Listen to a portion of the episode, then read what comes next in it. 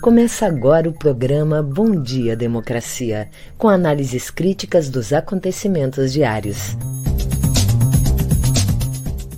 Apresentação de Paulo Tim e Babiton Leão.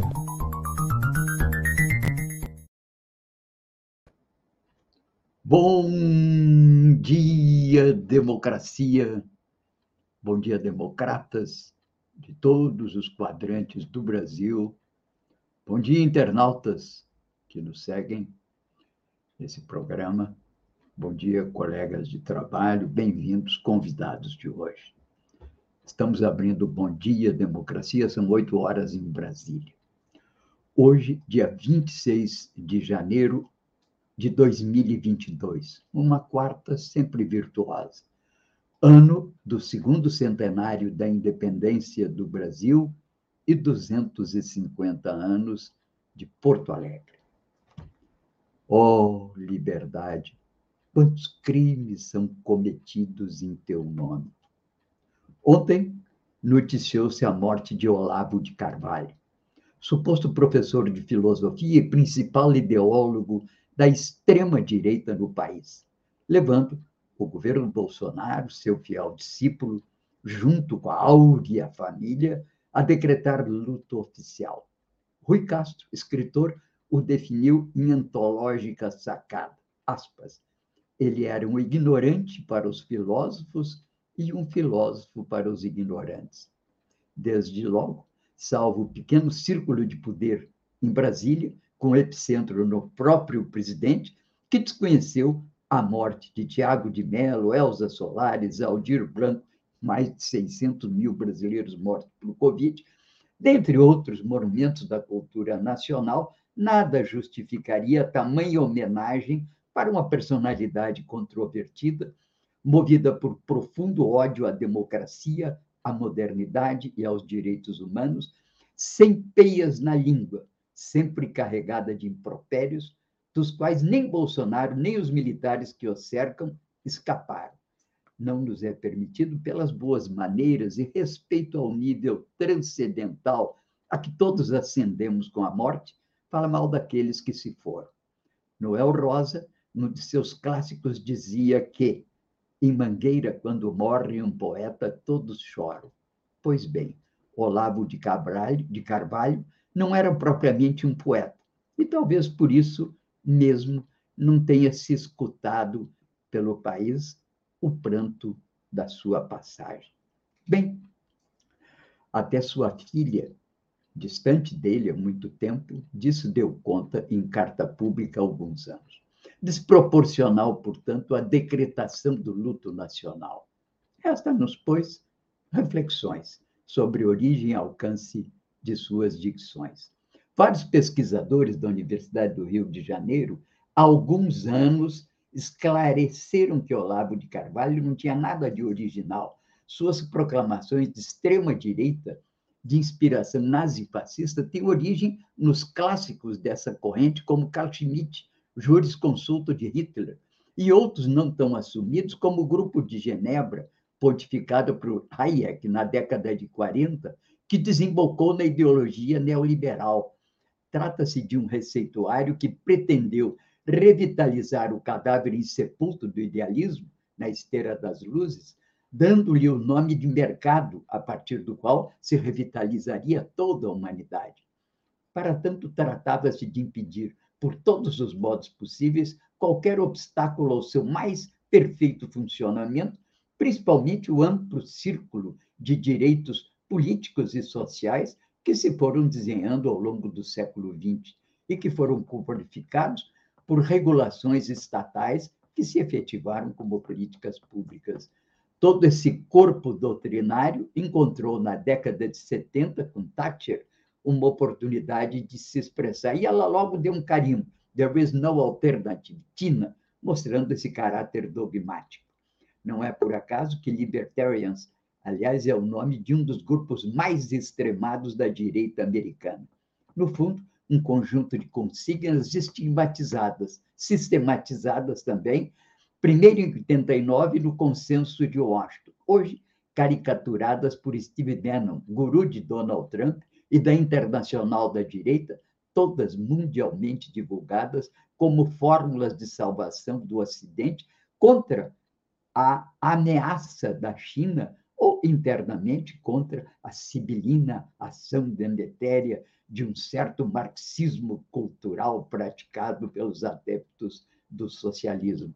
Bem, esse é o cenário desse senhor Olavo de Carvalho, que ontem faleceu.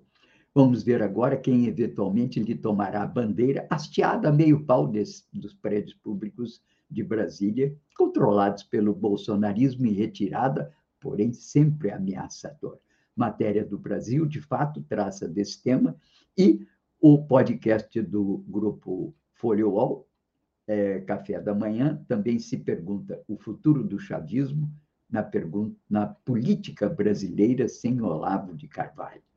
Bem, é contigo, Babiton, para vermos agora as manchetes do dia. Bom dia, democracia. Bom dia, Paulo Tim. E um bom dia especial para toda a nossa audiência. Trago agora algumas das principais manchetes do dia, iniciando pelo G1. O Brasil registrou 199.126 novos casos e 489 mortes por Covid nas últimas 24 horas, totalizando 623.901 óbitos desde o início da pandemia. Taxa de transmissão do coronavírus é a mais alta desde julho de 2020. Folha de São Paulo. Ocupação de UTIs para a Covid crescem em 18 estados e no Distrito Federal em uma semana. Filiação de integrantes do MBL ao Podemos dá palanque a Moro em São Paulo. Bolsonaro decretou luto por Olavo de Carvalho, mas ignorou mortes de personalidades e da pandemia. Na CNN Brasil, Organização para a Cooperação e Desenvolvimento Econômico aprova convite para o Brasil negociar a entrada na entidade. Fundo eleitoral de 2022 é sete vezes maior do que o valor destinado à Anvisa em 2021. No Estadão, a arrecadação federal soma 1,87 trilhão de reais em 2021 e bate recorde histórico. Após aproximação de Lula com tucanos, FHC reforça que o seu candidato é Dória. A Associação de Juristas pede ao Ministério Público Federal investigação sobre ganhos de Moro. Jornal Brasil de Fato. FMI prevê crescimento de apenas 0,3% no Brasil em 2022. O Globo. Brasileiros com dinheiro esquecido nos bancos resgataram 900 mil reais em menos de 24 horas. Banco Central suspende acesso ao site. No nosso programa de hoje, vamos receber o advogado socioambiental, professor de pós-graduação em Direito à Cidade e Mobilidade Urbana, Mauri Cruz, que vem conversar conosco sobre o aumento das passagens em Porto Alegre o ex-deputado federal e secretário estadual de Movimentos Populares e Mobilização do PSB, Vicente Celistre, que vem bater um papo conosco sobre a conjuntura política nacional e estadual. E também o diretor tesoureiro da Durg Sindical, professor Eduardo Rolim, que vai falar sobre a pauta de reivindicações da campanha salarial de 2022, construída com o Proifes Federação. Em seguida eu volto trazendo os nossos convidados. Com você, Paulo Tim. Ok, Babiton, muito obrigado. Bom, destaco nesse elenco de manchetes trazidas pelo Babiton a capa ou as capas dos principais jornais do país que mostram um pouco o foco das notícias de hoje, né? Capa de Globo.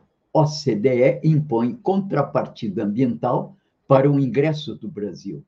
Preservação da biodiversidade e redução do desmatamento entram nas negociações. Capa do Estado de São Paulo.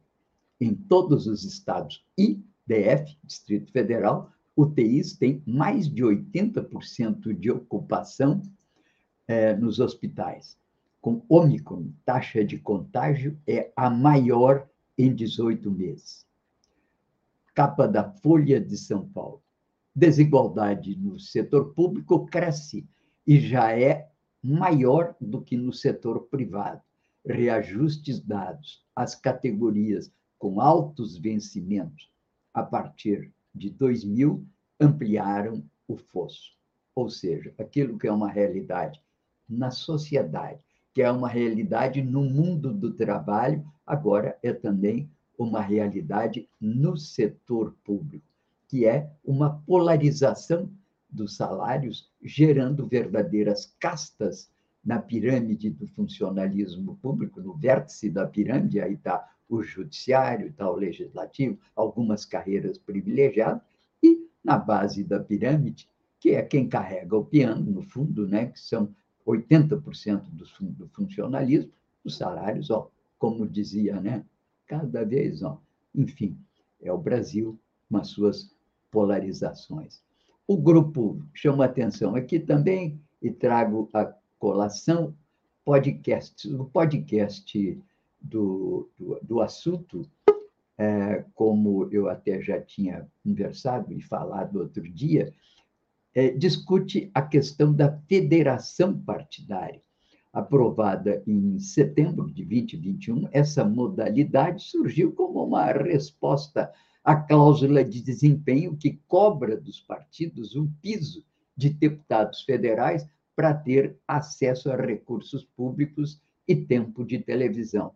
Para escapar dessa cláusula de barreira, criou-se então esse Instituto da Federação, que deve operar como um partido, um único partido, e que deverá perdurar durante o tempo da legislação, da legislatura.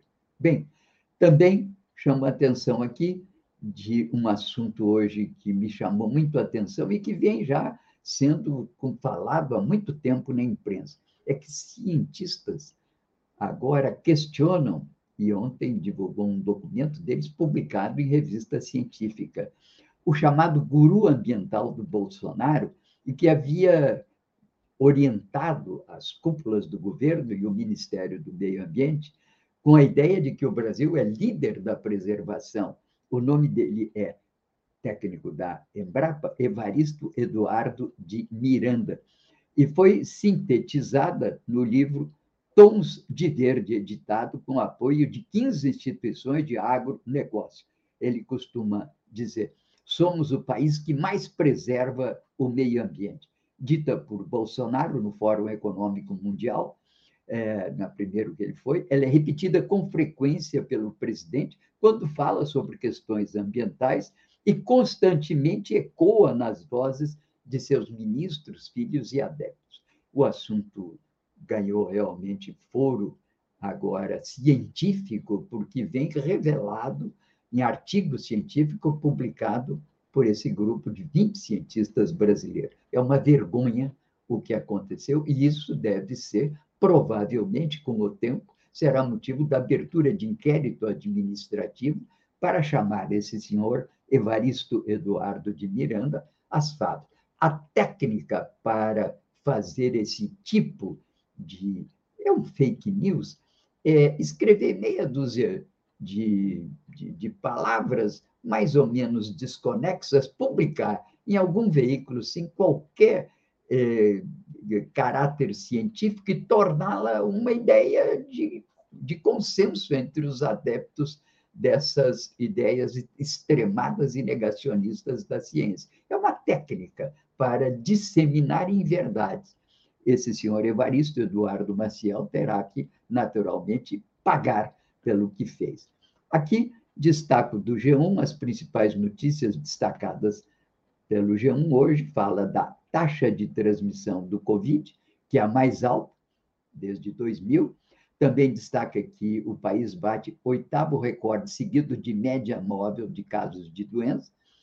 Fala também no luto oficial, já comentamos sobre isso, decretado por Bolsonaro pela morte de Olavo de Carvalho, e mostra como o Ômicron causa perdas no turismo. De resto, divulgou o IPCA 15 já, e o, mostra como a OCDE está aprovando o convite formal para a negociação da entrada do Brasil nesse clube dos mais ricos, exigindo, porém, uma série de adequações do país a essa agremiação de elite dos países mais ricos, entre elas, maior cuidado na área ambiental. Vamos, portanto, agora ao Babiton, que trará o nosso primeiro convidado. É contigo, Babiton. Bom, Bom Dia Democracia recebe agora o advogado socioambiental, professor de pós-graduação em Direito a cidade e mobilidade urbana, Mauri Cruz. Bom dia, Mauri. Seja bem-vindo ao nosso programa. Bom dia, Babiton. Obrigado aí pelo convite para dialogar com vocês aí, com os telespectadores aí, os ouvintes que acompanham o Bom Dia Democracia. A gente que agradece muito a sua disponibilidade. Bom, Mauri vem conversar conosco sobre o aumento do, do custo das passagens de ônibus em Porto Alegre, né, Mauri? Ontem ainda o Matinal trazia informação de que o Melo pode vai aumentar aí a expansão na área azul para os novos bairros e vai também aumentar o preço para tentar diminuir um pouco o preço da passagem. Também há indícios de que possam cortar os ar-condicionados dos ônibus. Então está bem complicada essa situação, né? Então, então, na verdade, essa crise é uma crise anunciada. A gente vem denunciando aí, né, a ineficácia das políticas de mobilidade de Porto Alegre há vários anos, né? Não, não é uma crise só de Porto Alegre, né? Até que compartilhei contigo ali no grupo, né? Ontem, Rio de Janeiro, mobilizações Também. em relação ao aumento das barcas e dos trens metropolitanos, né? A gente já teve isso em São Paulo. Se, se as pessoas lembrarem, em 2013, né? As mobilizações que começaram em 2013 em São Paulo era por causa do aumento de 20 centavos, né? Na, na, na nas passagens. E, e, o que, que isso demonstra? Demonstra a, a, a ineficácia deste modelo privado de transporte. Ou seja, é, é essa ideia de que o transporte é uma atividade econômica e que ela pode ser explorada né, como né, uma forma de oferir lucro por empresas privadas. Esse modelo ele está falido, ele não dá conta, ele não responde às necessidades da cidade. E, infelizmente, aqui o prefeito Mello ele está indo na contramão do que seria a alternativa. A alternativa é fortalecer a modelagem, a modelagem pública do transporte, ou seja, fortalecer a Carris. Né? Eu não sei se vocês lembram que ano passado o prefeito Melo disse que não poderia gastar 60 milhões por ano com a Carris, é uma empresa pública que dava prejuízo. Né? E ele agora está anunciando que vai vender a Carris e vai dar o dinheiro da Carris para as empresas privadas. Né? E isso nós estávamos dizendo na época, né, de que ao invés de enfraquecer a Carris, a prefeitura devia fortalecer a Carris, porque sim, o transporte de passageiro ele é um serviço essencial e ele não deve se pautar pelo lucro a passagem que o usuário paga, ela deve ser, ela deve cobrir parte do custo e não 100% do custo. O pessoal fala muito bem dos transportes na Europa, mas na Europa tu paga aqueles valores, eles são um terço do custo do sistema, porque o restante é bancado pelo poder público, porque é reconhecido o transporte como serviço essencial. O pessoal anda de, de metrô e de ônibus lá, os veículos não são lotados. Por que, que não são lotados? Justamente porque não há uma preocupação de equilíbrio econômico. Aqui nós temos que lotar o ônibus para viabilidade, dar viabilidade econômica para a empresa. Ou seja, aquela, a, o ônibus lotado ele não é falta de planejamento. Ele é planejado para que a empresa tenha, a, a, tenha arrecade recursos para pagar, pagar as despesas. Então, eu acho que o nosso problema, Milton, é, é bem mais complicado. Claro, se tu olhar especificamente o, o tema deste reajuste, né, não dá para questionar o cálculo da tarifa, porque nós estamos vindo de dois anos de pandemia onde o número de passageiros pagantes, ou seja, o número de pessoas que andou de ônibus e pagou as passagens, ele caiu absurdamente, né, pela própria lógica né, da, da, da, do distanciamento social necessário para enfrentar a pandemia. Então, o modelo de remunerar as empresas exclusivamente pela tarifa, ele está completamente falido. Não, não tem como, não tem, própria prefeitura, pelo que eu vi a reportagem ontem do Melo, próprias empresas, né, o, o, o Antônio Augusto aí, que é o representante da ATP, explicando, não tem como praticar essa tarifa. Bom, a questão é: se a Prefeitura de Porto Alegre vai usar recurso público para financiar o sistema de transporte, por que nós vamos financiar através de empresas privadas? Né, o, circulou ontem e anteontem que a prefeitura iria subsidiar comprando ônibus. Qual é o sentido da prefeitura comprar ônibus com recurso público e doar estes ônibus para as empresas privadas? Sendo que o prefeito estava achando um absurdo a prefeitura gastar dinheiro público para comprar ônibus para empresa pública. Então é, é, algo que não que não que não é coerente, não tem sentido coerente. Então, assim, então o que precisa, Babiton, é uma reestruturação radical no transporte. Essa reestruturação ela passa por fortalecer a dimensão pública, então fortalecer a IPTC, que é a grande gestora do sistema. Nós criamos a IPTC para isso, né? Já prevendo, nós criamos a IPTC lá em 96, já prevendo que a, o rumo do transporte que estava sendo indicado pelos estudos que nós fizemos, nós fizemos um plano diretor de transporte, Babilton, lá em 96, 97, na época do prefeito Raul Ponte, planejando Porto Alegre de 2030 certo? E naquela época nós entendíamos, né, de que era preciso fortalecer a empresa pública, porque esse financiamento privado da mobilidade ele, ele tinha, um, ele tinha um tempo, ele tinha um prazo. E, portanto, a ideia foi criar, criar uma empresa pública para que ela pudesse gerir recurso, fortalecer a Carris, para que a gente pudesse mudar a, a matriz energética. O objetivo da Carris, o futuro da Carris, é operar veículos elétricos, bondes elétricos. O futuro da Carris não é operar ônibus por diesel é operar um sistema moderno de bondes elétricos nas radiais de Porto Alegre, coisa que a Carris já fez em outras décadas. Então, assim, não tem solução simplória de dizer, ah, não, aumenta a tarifa e deixa o transporte, transporte como está. Ele vai piorar cada dia mais. Então, é preciso uma mudança radical, uma mudança de modelo. Né? Uh, essa mudança de modelo ela não passa por fortalecer o setor privado. O que está dando errado em Porto Alegre, eu tenho afirmado isso muito, né? É o modelo privado que está dando errado, porque 80% do sistema é privado. Então, a ideia de privatizar a Carris é um contrassenso, né? É um contrassenso. Justamente a Carris é a alternativa para um transporte de qualidade em Porto Alegre. Então, eu realmente não sei qual é a, a, a mágica que o prefeito Melo vai fazer, ou que vai tentar fazer, porque ele não vai conseguir né, uh, uh, autorizar uma tarifa uh, uh, este valor de 4,80 já é um absurdo, ou seja, qualquer aumento vai ser ruim para o sistema, porque tem uma questão que é uma coisa prática de quem opera transporte. Né? Quando tu aumenta a tarifa, tu perde passageiro, tu não aumenta a receita. Certo? Então, ou seja, a, a solução, ela, a, o, o, problema não é solucionado, porque se, eu, se o prefeito aumentar a tarifa para 5,10 ou 5,20, com, esse, com essa crise econômica que nós estamos, com essa falta de, de funcionários uh, com carteira assinada, ou seja, a grande maioria da população está na informalidade, as pessoas vão buscar alternativas que não o transporte público, porque ninguém vai conseguir pagar 12 reais por dia para ficar ou, ou 24, porque tem muita gente que acaba pegando dois ônibus, e uh, uh, o, o Marquesan acabou tirando a dupla passagem, né? Que era pegar dois ônibus com a mesma tarifa, que foi uma política que nós criamos, elaboramos e que foi efetivada né, pelo, pelo prefeito Fogaça e o, e o, e o, vice Fortunati na sequência, né? Então, assim, é, esse aumento tarifário, ele não resolve o problema, ele vai reduzir receita, inclusive, né? Ou seja, as empresas vão é. continuar batendo na porta lá pedindo aumento tarifário, pedindo solução, e a saída é mesmo a gente repensar o modelo, tem que ter recurso público, isso nós estamos defendendo há muito tempo. Na época da presidenta Dilma, foi articulado pelos movimentos de mobilidade e transporte a lei de mobilidade. Né? A lei de mobilidade ela prevê o subsídio, mas ela prevê o subsídio de um sistema público, não é um subsídio para as empresas privadas. Não tem sentido nós imaginar dinheiro público para as empresas privadas. Nós temos que começar a se preparar e a, e a ter consciência de que transporte é que nem saúde e educação. Ninguém pergunta a viabilidade econômica de um posto de saúde num bairro. Pergunta se ele é necessário. O transporte é a mesma coisa. Ninguém tem que perguntar a viabilidade econômica de uma linha de ônibus. Tem que perguntar se aquela linha é necessária para atender aquela comunidade.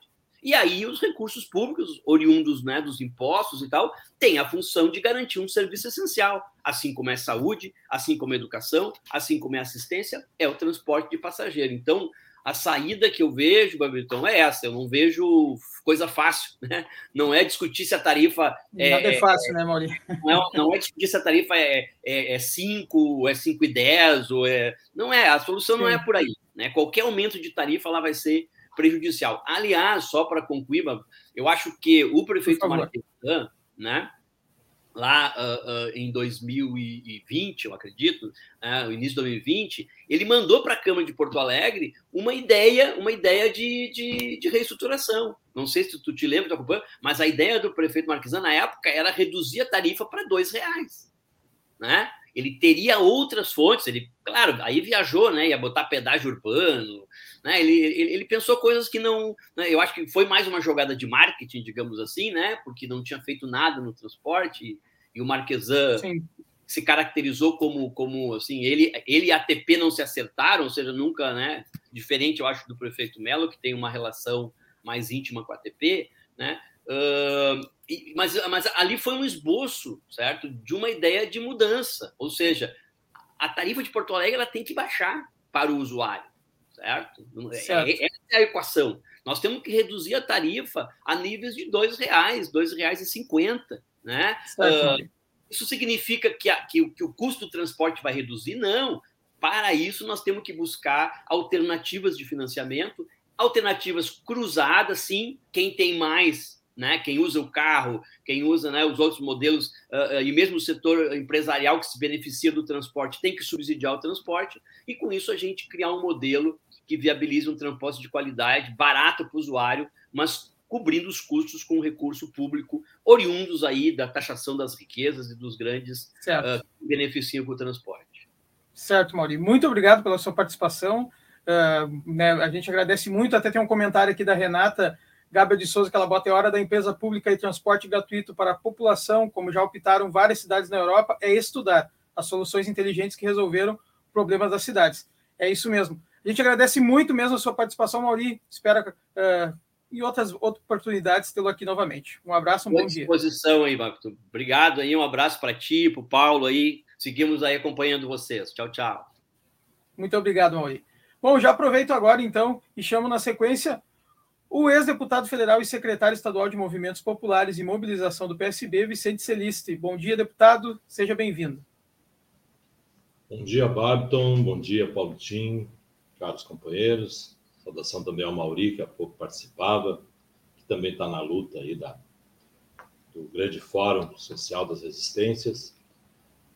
Nós estamos, nesse momento, realmente aprofundando a necessidade de que os movimentos sociais no nosso país se manifestem, seja as lutas do dia a dia do movimento sindical, do qual acompanho mais, uma resistência que permanece no funcionalismo público, cada vez mais necessário que se aprofunde a discussão um, do papel do Estado, do resgate do Estado para o seu povo, do respeito ao serviço público, combatendo as privatizações, as entregas do país. É o caso da Petrobras, recentemente aí publicado seus altos lucros para os investidores, para os especuladores, para os rentistas, enquanto que o povo brasileiro amarga, é, nem bem começou o ano, mais aumento da gasolina, é, prejudicando o autônomo, prejudicando o trabalhador, prejudicando o pedreiro, prejudicando a doméstica, prejudicando todas as empresas, desde as micro às maiores, com preço de combustível, do óleo diesel.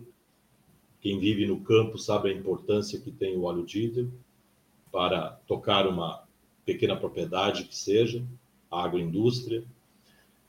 Então, vivemos um país é, é, garroteado pelos rentistas, garroteado pelos interesses de poucos. Vivemos uma pandemia que está novamente batendo nas nossas portas e o movimento sindical tem percebido isso, inclusive há pouco falei do Fórum Social da Resistência, todo ele virtual, tendo em vista o alto estágio de contaminação é, que a Omicron trouxe e novamente preocupações com UTIs lotadas e com mortos, como está acontecendo nos Estados Unidos.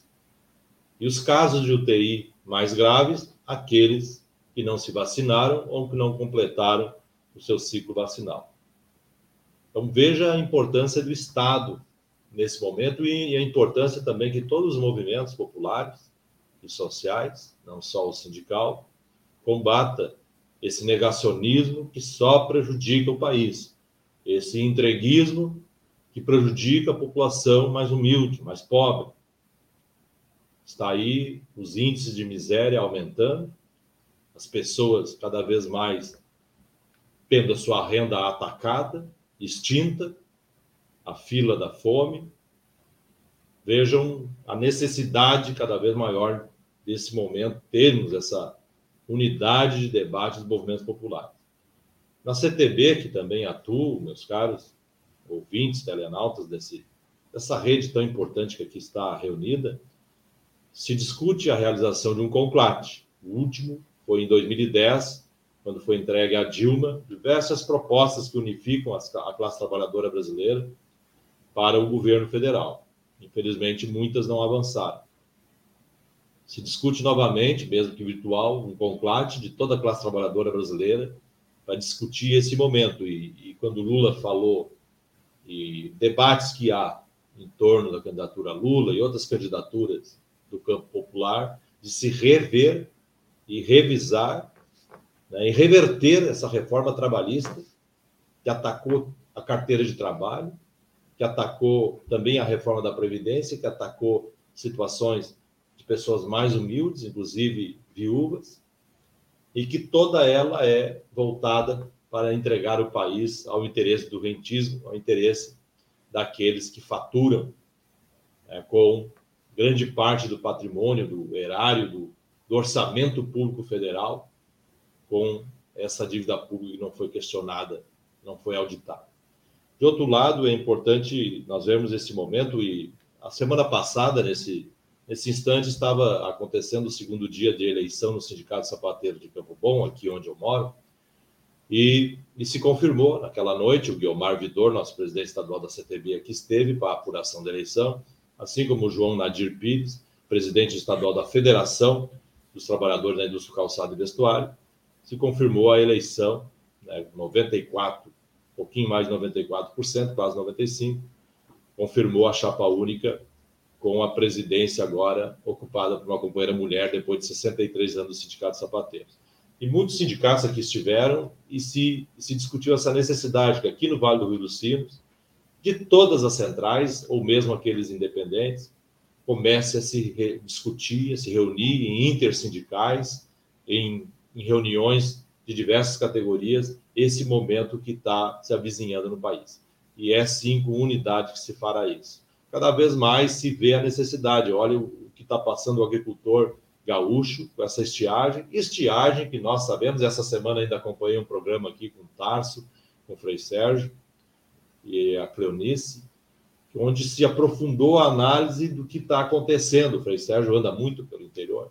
Né? E o, eu tenho ouvido também o Heitor Chu falar as situações né, terríveis que estão acontecendo. Talvez mais maior estiagem ou mais uh, grave, mais uh, profunda da história recente aqui do Estado.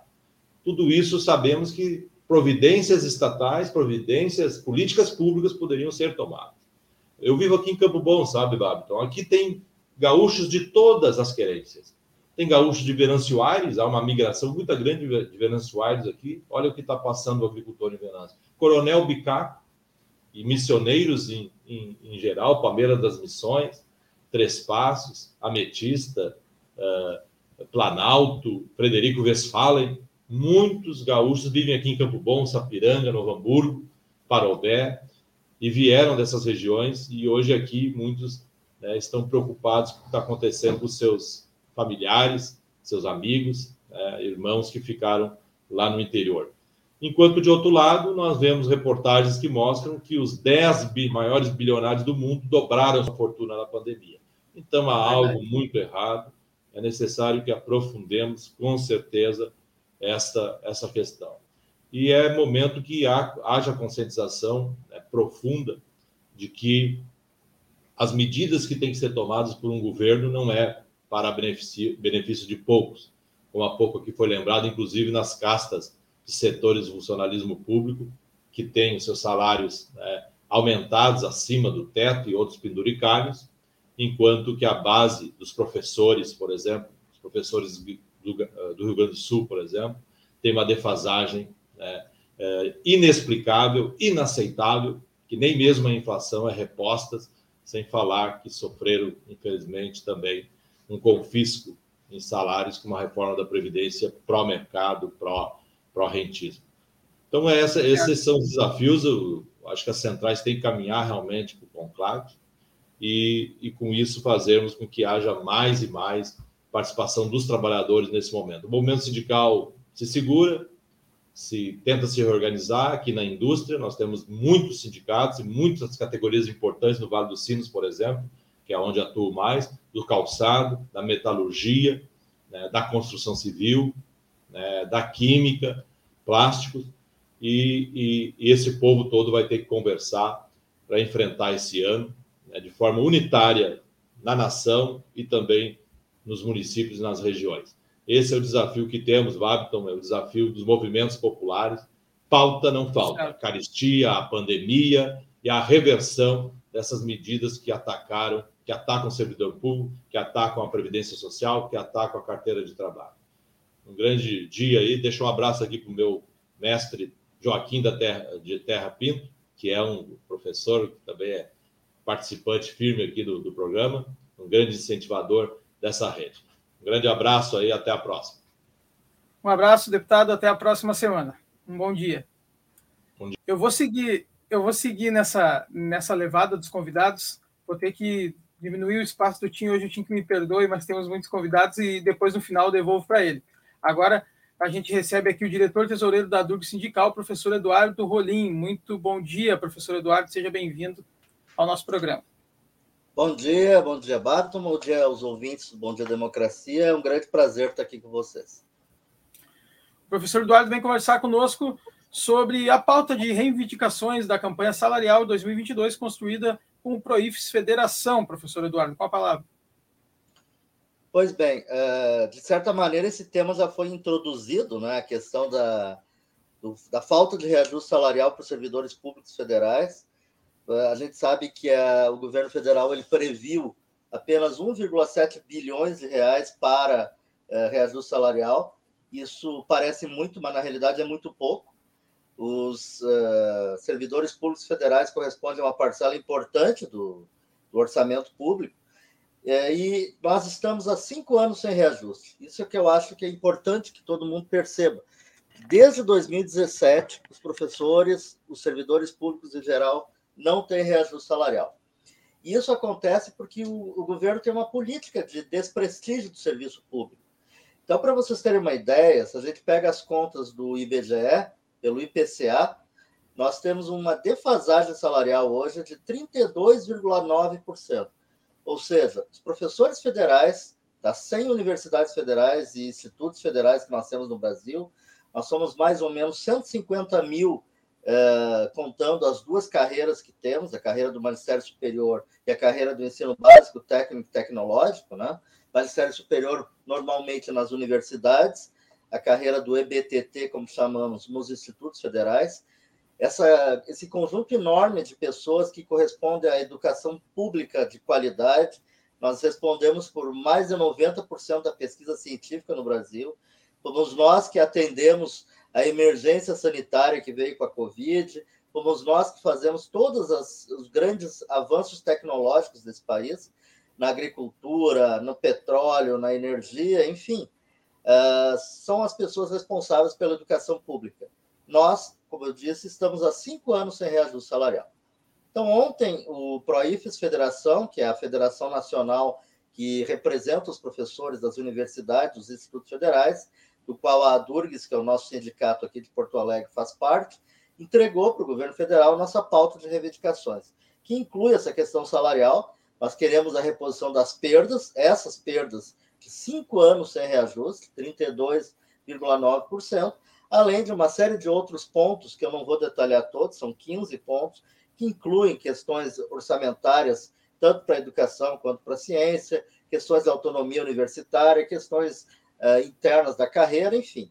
Mas o que eu acho que é importante a gente discutir é essa questão uh, do quanto do orçamento público é destinado para aquilo que efetivamente interessa para a sociedade. Nós temos desde 2016 uma emenda constitucional, que é a emenda 95, que proíbe que o gasto público aumente acima da inflação. Isso parece algo interessante, né? Não querer que o governo gaste mais do que arrecade. O problema é que não é isso a verdade. Na, na realidade, grande parte do orçamento público, mais da metade já certamente, ele é destinado ao pagamento de juros da dívida, para o mercado financeiro. E essa parcela toda não é limitada pelo teto. Ou seja, o teto salarial, o teto de gasto, na realidade, ele não é um teto de gasto. Ele é um teto de gastos sociais, com educação, com saúde, com segurança. Por isso que falta dinheiro para reajuste salarial, por isso que falta dinheiro para uh, aumento da, da, de hospitais, aumento de atendimento à saúde, para compra de vacinas, etc. O que, que faz o presidente da República agora? Ele acena com aumento salarial para apenas os, os profissionais da segurança, da Polícia Federal, da Polícia Rodoviária Federal, é, do Departamento Penitenciário Nacional. Não que eu acho que eles não mereçam aumento, merecem, assim como todos os demais servidores. O problema é que nós não podemos ter uma política salarial que atenda apenas os interesses de, alguns, de algumas categorias, com é, interesse, obviamente, eleitoral. Então, é isso que nós estamos é, na luta para a reversão dessa política absolutamente nefasta no país, de pagamento abusivo de juros, de transferência de recursos para a iniciativa privada, para o mercado financeiro e o não atendimento das questões sociais. Então, nós estamos pleiteando uh, esse reajuste salarial. E o quão difícil é, está essa luta, professor? Ela é muito difícil porque, se a gente for considerar que desde que houve o golpe em 2016, nunca mais houve nenhuma negociação salarial, ainda no governo Temer se teve algumas conversas com o governo, no nosso caso específico, o Ministério da Educação, Neste governo atual do Bolsonaro, não existe absolutamente nenhum grau de conversa. Nós tivemos uma única conversa ao longo de todos esses anos que o Bolsonaro é presidente, com uh, o segundo ou terceiro escalão do Ministério da Educação, mas foi simplesmente uma reunião quase que de apresentação mútua. Não houve nenhum tipo de avanço, nenhum tipo de conversa. Então, uh, nós sabemos da dificuldade que temos hoje da mobilização, da dificuldade que temos com a pandemia, da dificuldade que temos com a necessidade do distanciamento social. Eh, e com esse governo, efetivamente, as coisas estão muito complicadas, muito difíceis. Nós sempre dissemos que a luta é necessária, nós uh, estamos, inclusive, discutindo com o conjunto do funcionalismo federal a ampliação da mobilização, ainda que se saiba que, legalmente, pelo orçamento de 2022, uh, eh, a chance de termos esse aumento que nós estamos pleiteando e aquele que o restante dos servidores públicos também está pleiteando é muito pequeno, mas orçamento é algo que sempre pode ser modificado. Ontem, inclusive, ou anteontem, quando houve a sanção do orçamento, uh, houve uma, um veto, uma parte importante do orçamento, uma reserva, digamos assim, de recursos que poderia ser aplicado caso o Bolsonaro esteja muito mal nas pesquisas ou muito mal na corrida eleitoral, ele pode querer fazer algum gesto uh, nesse sentido. Mas não é isso que nós queremos, nós queremos sim uma mudança de política e efetivamente isso é muito complicado nos dias de hoje. É preciso mudar o país, é preciso mudar esse tipo de orientação que nós temos. Sobretudo, um próximo governo, nós temos que lutar muito também para revogar a emenda 95, acabar com essa emenda do teto, pois é esse o grande mal que aflige o nosso país nos dias de hoje. Só atende os interesses do mercado financeiro. Professor, quais as perspectivas que você pensa assim até o, o final do final do ano, porque esse ano tem eleição, tem toda a mudança, né? Então, como é que você vê o trabalho ao longo do ano e as perspectivas para conseguir no, os reajustes? Eu acho que a primeira questão que nós temos que ter é informar muitas pessoas, porque há uma lenda de que professor universitário das universidades federais não trabalhou ao longo da pandemia, quando isso absolutamente não é verdade tanto atendemos as questões sanitárias quanto estamos dando aula. Eu uh, dou aula aqui nesse mesmo ambiente que eu estou conversando com vocês. Eu atendo meus alunos, eu, eu faço uh, transferência de materiais para eles, eu dou aula síncrona para eles, assim como todos os professores país afora têm feito. Então, a primeira coisa é tentar mostrar para a sociedade que não é verdade que nós uh, não estamos trabalhando, nós estamos trabalhando muito nesse período, e a partir daí tentar convencer a sociedade que é preciso sim que a gente mude esse governo para que a gente possa avançar nas políticas sociais. Obviamente que isso vai incluir atos, vai incluir manifestações, vai incluir marchas, mas o mais importante para mim hoje é tentar vencer essa cortina de fumaça que se coloca no Brasil de que a política de gastos públicos, austeridade fiscal, de responsabilidade fiscal é algo que é boa para o país. A responsabilidade fiscal ela deve existir, até para que os impostos sejam bem geridos, sejam bem gastos. Mas eles têm que ser gastos para aquilo que importa para o povo, são as políticas sociais, e não a transferência para o mercado financeiro. Nós vivemos um governo que quer privatizar tudo, inclusive a universidade. E se a gente não lutar muito por isso, não convencer a sociedade por isso, daqui a pouco ficaremos sem universidade pública, assim como temos uma grande dificuldade para acesso a hospitais públicos, como temos uma grande dificuldade para acesso à previdência social depois da reforma previdenciária que aconteceu nesse governo. Então, a perspectiva é de luta, é de muita luta, de muita mobilização e de convencer a sociedade da necessidade de, de, do serviço público. Nesse tempo de pandemia, que ainda a gente se encontra, o professor ficou muito mais próximo do aluno, né, professor Eduardo? Ele, no caso, eu conheço professores que, bem dizer, tava, dobrou o serviço, né, porque ele estava sempre acessível, né, dentro de casa ao, ao aluno, né? A gente sempre conversa, inclusive nós estávamos discutindo no meu departamento na reunião de ontem, que a nossa carga horária ela tem que ser redimensionada, porque efetivamente é muito maior do que era antes. Tu tens absoluta razão. Uh, o nosso trabalho ele é muito maior do que era antigamente, porque a gente tem que preparar muito mais material, a gente tem que fornecer muito mais material, e com as ferramentas de acesso à informação que temos hoje, de ambientes virtuais de aprendizagem, efetivamente nós estamos conectados o tempo inteiro com os alunos. O problema é que não é uma conexão é, como acontecia antes, onde nós nos reuníamos numa sala de aula e, e, e havia troca de conhecimentos, e havia a, a, a, discussão dos temas. Hoje é uma, uma conexão praticamente individual com cada um, que obviamente multiplica imensamente o trabalho que nós temos. E isso as pessoas ignoram. Inclusive agora que nós estamos na perspectiva de voltar às atividades presenciais, no caso da minha universidade, da Universidade Federal do Rio Grande do Sul, isso teria acontecido esta semana, semana que passou, mas infelizmente por conta da, da, do incremento da Omicron, uh, as, as, atividades foram suspensas até o dia 7 de fevereiro, e eu não sei se elas voltam dia 7 de fevereiro, por conta de que cada dia batemos recorde né, de internações e tal. Uh, nós estamos numa perspectiva de ter trabalho mais uh, incrementado ainda, porque teremos aulas presenciais e, ao mesmo tempo, aulas remotas da mesma disciplina. Ou seja, um professor terá que atender o dobro de trabalho que ele tinha antes. Então, efetivamente, não é verdade que a gente trabalha menos porque está em casa. Pelo contrário, a gente trabalha muito, muito mais do que trabalhava antes, sem aquele contato efetivo com os estudantes, que é algo muito importante, porque, na realidade, para eles também é muito difícil uh, trabalhar nessa perspectiva de ter aula só no computador. Bom, professor Eduardo, para a gente encaminhar o encerramento, eu quero voltar um pouquinho sobre a pergunta que eu fiz antes. Você acha que uh, este ano, por ter, por ter as eleições né, presidenciais e também uh, dos estados, você acha que pode prejudicar ainda mais a, sua, a luta do, do que vocês estão que vocês vêm fazendo já há quanto tempo, né? Desde lá, desde 2016, como você tinha dito. Você acha que pode prejudicar ainda mais?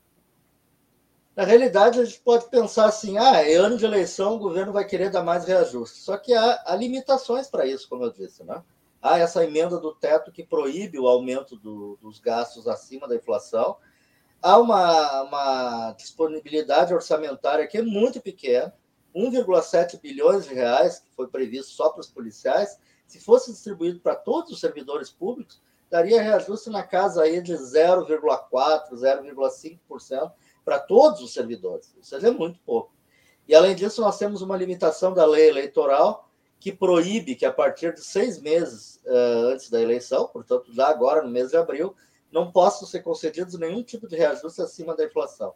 Significa que, sim, a lei eleitoral atrapalha muito essas uh, reivindicações, mas mais, o que mais atrapalha, na realidade, é a existência de um governo que não respeita o serviço público que não tem nenhum tipo de, de visão a favor da sociedade. Perfeito, professor Eduardo. Bom, a gente agradece muito essa participação, a participação sempre da Durgs aqui, um dos nossos, dos nossos apoiadores do programa, e que a gente está sempre com as portas abertas, abertas óbvio, para a gente debater esses assuntos tão importantes. Muito obrigado, professor Eduardo. Obrigado, bom dia. Estou sempre à disposição aqui, a Durgs também, sempre à disposição.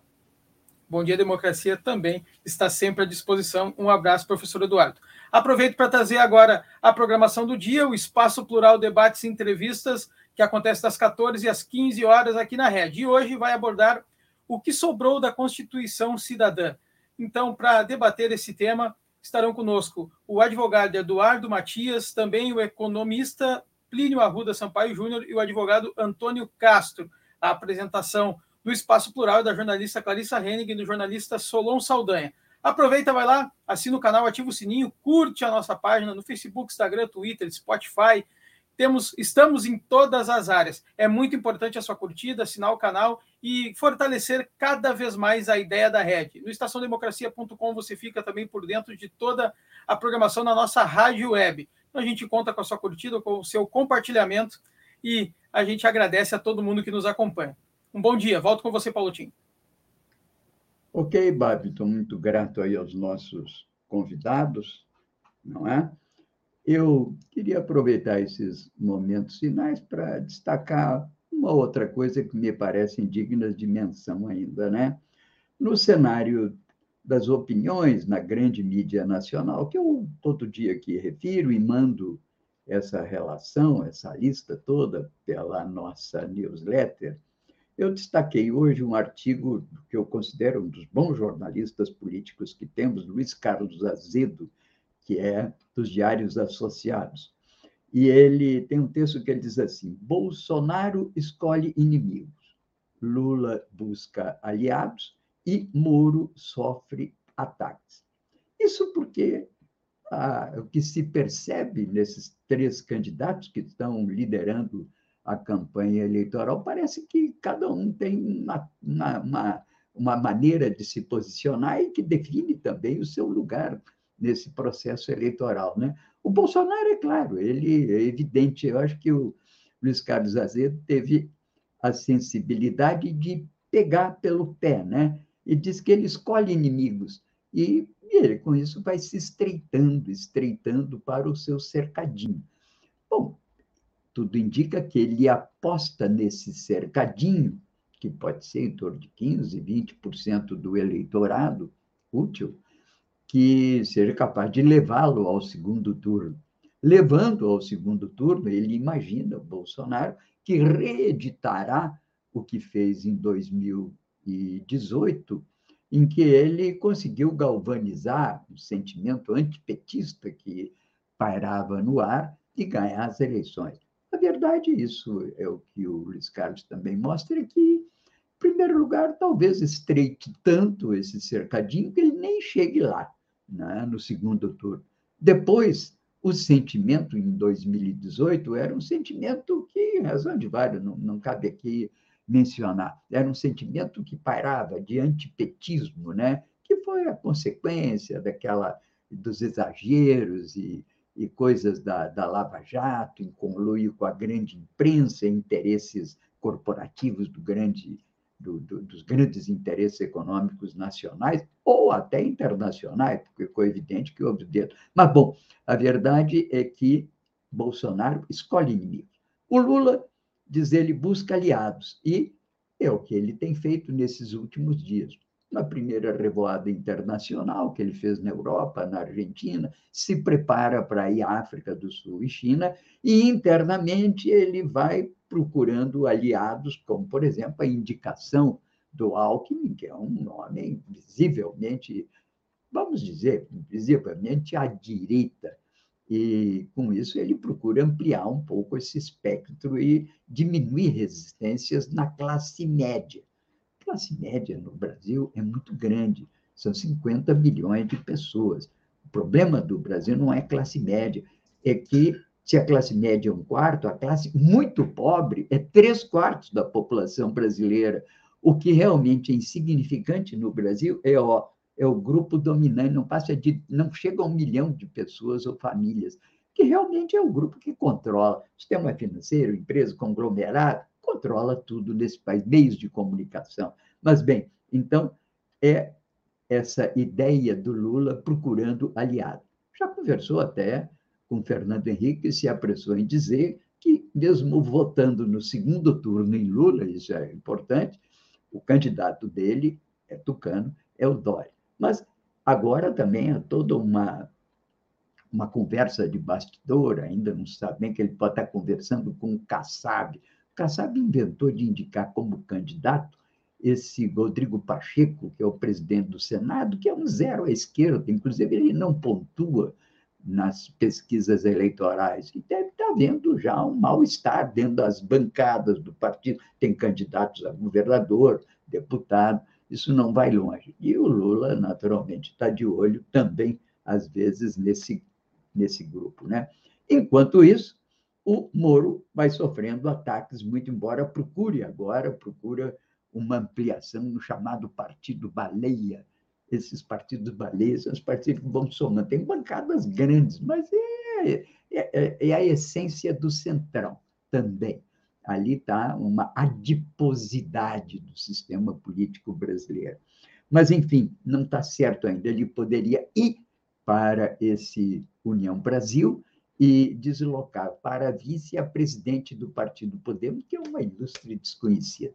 São acertos que ele está fazendo. Mas vejam onde o ataque. O ataque ao Moro está vindo, da, da, naturalmente, da oposição, e, é, sobretudo, pelo dinheiro que ele ganhou na, nessas operações relativas à Lava Jato. Termina o artigo dele aqui, o, o né, do, nos diários associados. Diz, a subsidiária do escritório, Administração Judicial, a IEM, onde atuou na fiscalização de 89 empresas, 26 processos de recuperação a pedido de tribunais de São Paulo e Rio, onde trabalhou nesse período que foi para o Rio, para os Estados Unidos, o Sérgio Moro. E entre 2013 e 21, que foi o período da Lava Jato, essa empresa faturou 65 milhões em casos de empresas envolvidas na Lava Jato, num total de uma fatura com prestação de serviços de 83 milhões. 80% foi com o pessoal da Lava Jato. Bom, foi lá que foi trabalhar o, o, o Sérgio Moro, pelo que teria recebido mais de 40 milhões de reais o que não se confirma, até porque ele não informou isso à imprensa. Mas, enfim, também destaco, até como uma, um apêndice ao que o Eduardo Rolim nos falou, que é a questão do Estado. Né? Ontem, o governo divulgou o que foi o um montante de arrecadação de impostos federais o ano passado, trocando aproximadamente 2 trilhões de reais, para um PIB na ordem de 6. Estamos aqui falando em aproximações para facilitar o entendimento. Significa que o Estado tem 30% aproximadamente desse PIB, né, que é o PIB é, nacional. O que, que é o PIB? É o, o instrumento de medir a temperatura da economia.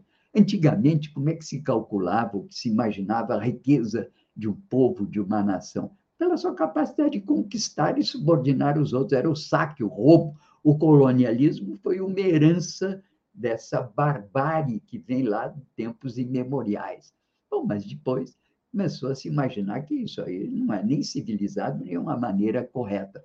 E os clássicos da economia diziam que era o trabalho, que era o trabalho que produzia a riqueza, chama-se teoria valor-trabalho, capacidade de colocar pessoas trabalhando, gerando salários, e esse salário era, na verdade, a medida da riqueza, e que permitia um lucro daqueles que os contratavam. Então, o PIB foi concebido né, originariamente só como a riqueza produzida pelo trabalho. Depois veio um avanço, uma sofisticação conceitual, tem muito a ver com o que nós chamamos de neoliberalismo, que teve uma primeira versão chamada de neoclássica. E diz, não, mas não é só trabalho, afinal de contas, a propriedade também gera recursos, né? Sempre a ideia de que o Estado não gera nada. Quem gera, a partir daí, é propriedade, com lucros de capital e trabalho. Isso é o que se chama distribuição funcional da renda. O PIB não é nada mais que uma contagem que o IBGE faz de lucros ou rendas de propriedade, juros, lucros, aluguéis e os salários da economia. Os salários têm uma participação pequena, e mesmo assim, o salário, que se chama de salário, não são salários de trabalhadores. Grande parte do salário é remuneração gerencial, é parcela dos lucros que são transferidas para gerentes, diretores. Para vocês terem uma ideia, se a massa salarial dada pelo IBGE em torno de 2 trilhões de reais, 2 trilhões e é, por aí, a massa salarial, tudo somado, todo o salário de 120 milhões de brasileiros que ganham até um salário mínimo é apenas um trilhão. Então, vocês vejam essas relações, né? PIB no Brasil, 6 trilhões, impostos do governo 2 trilhões e o salário de quem ganha até um salário mínimo é apenas um trilhão. Bom, nós já temos falado muito sobre isso, mas acho que é interessante, sobretudo se pensar no âmbito do governo, porque esse trilhão do governo federal, esse 2 trilhões do governo federal, não fica tudo com o governo federal. 40% ou 30%, 40% vai para os estados, são os fundos de participação de estados e municípios. E nem tudo isso se converte em salário de funcionário. Grande parte são também subsídios, outras transferências. Um assunto que merece um dia um bom debate numa sexta-feira aqui no nosso comitê. Bem, vamos ficando por aqui, agradecendo o Mauri, o Vicente Celistro, Eduardo Rolim, agradecendo também ao querido Babiton, que é o nosso produtor do programa, e aqui ao Gilmar, pela colaboração na área técnica. Fiquem conosco, no nosso Bom Dia Democracia, que é um programa da Rede Estação Democracia, diariamente às 8 horas, e junto vai aos interessados sempre a expressão escrita como newsletter desse programa, com todas as fontes, origens e links correspondentes. Muito obrigado, bom dia, democracia, vamos adiante. Até logo.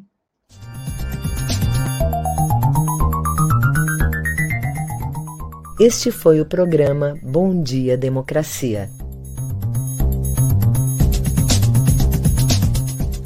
Nos encontramos amanhã às 8 horas.